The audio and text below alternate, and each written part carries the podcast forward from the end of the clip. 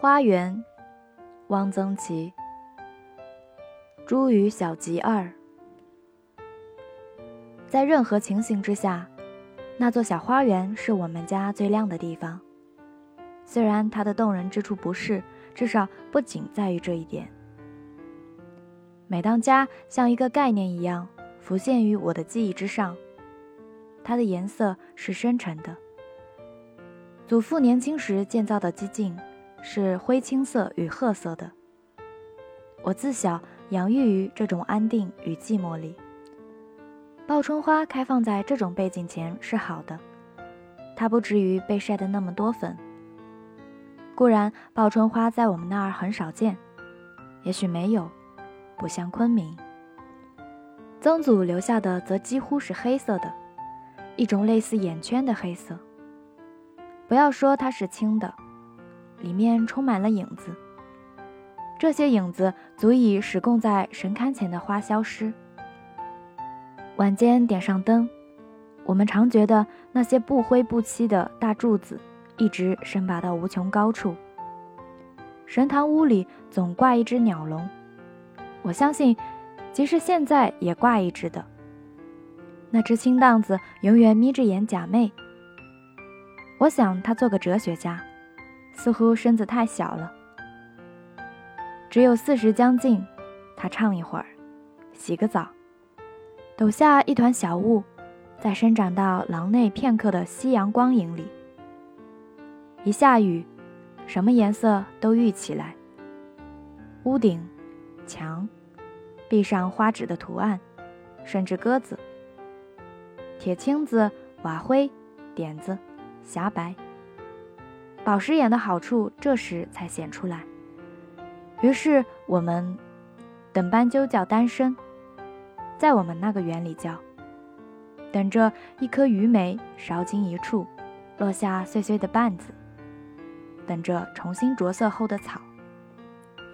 我的脸上若有从童年带来的红色，它的来源是那座花园。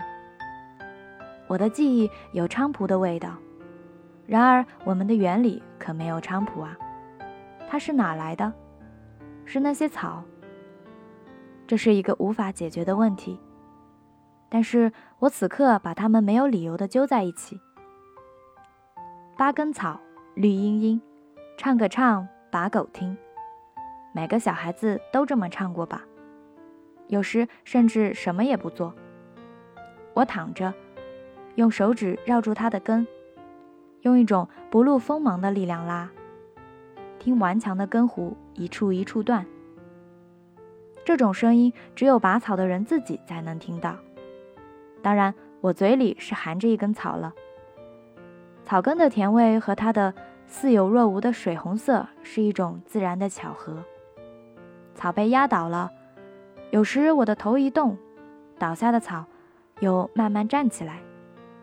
我静静地注视它。很久很久，看他的努力快要成功时，又把头枕上去，嘴里叫一声“嗯”。有时不在意，怜惜他的苦心就算了。这种性格呀，那些草有时会吓我一跳的。他在我的耳根伸起腰来，当我看上天上的云，我的鞋底是滑的，草磨得它发光。莫碰臭芝麻，沾惹一身，嗨，难闻死人。沾上身子，不要用手去捏，用刷子刷。这种籽儿有带钩的毛，讨嫌死了。至今我不能忘记它，因为我急于要捉住那个嘟溜，一种蝉叫得最好听。我举着我的网，蹑手蹑脚抄近路过去，寻它的声音找着时，拍，得了。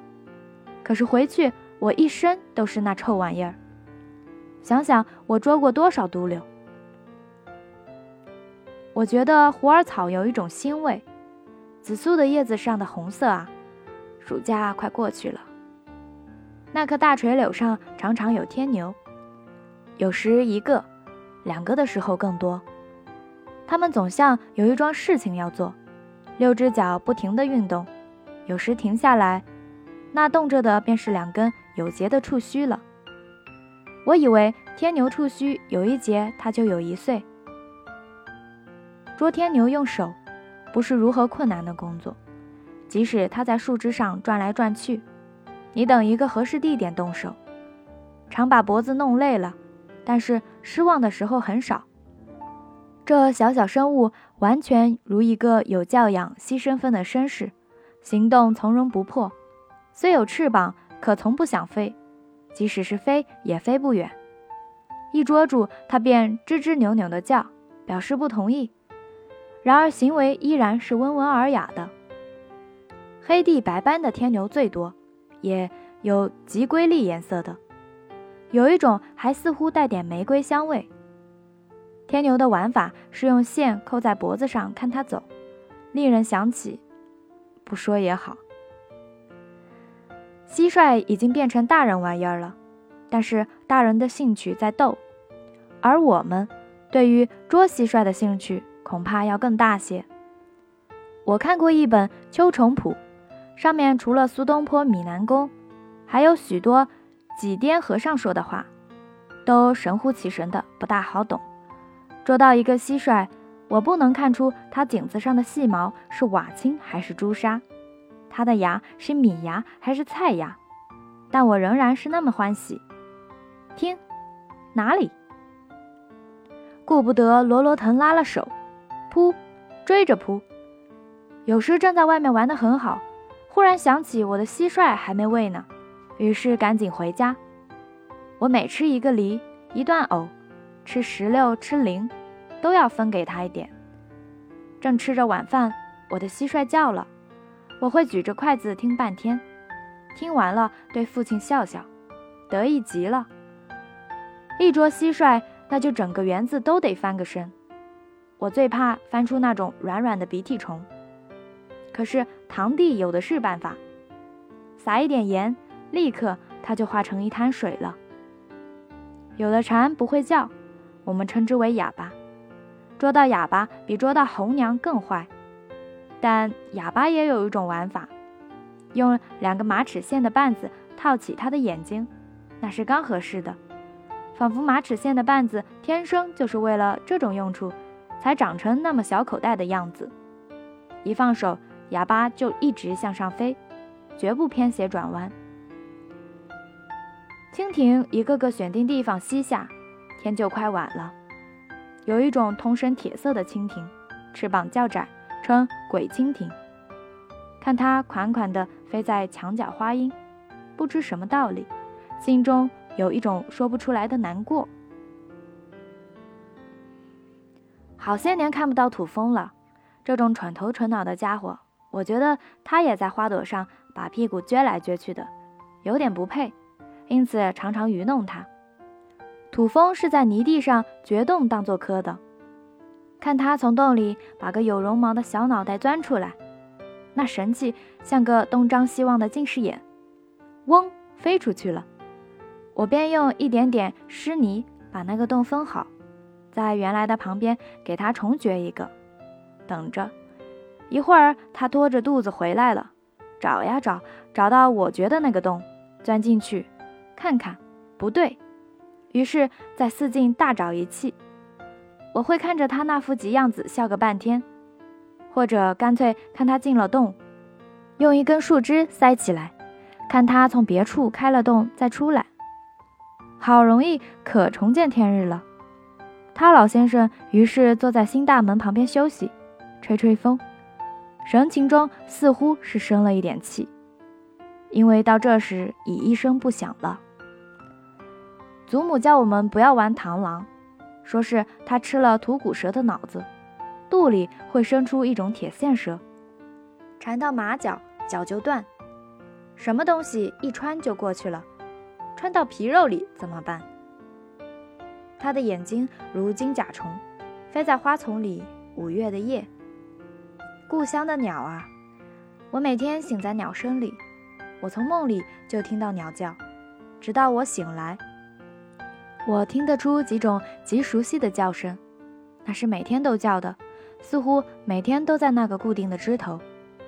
有时一只鸟冒冒失失飞进了那个花厅里，于是大家赶紧关门、关窗子，吆喝、拍手，用书扔、竹竿打，甚至把自己帽子向空中摔去。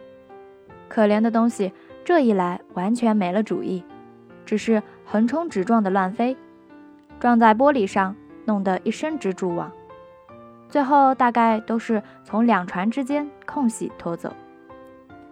园子里时时晒米粉、晒造饭、晒碗儿糕，怕鸟来吃，都放一片红纸。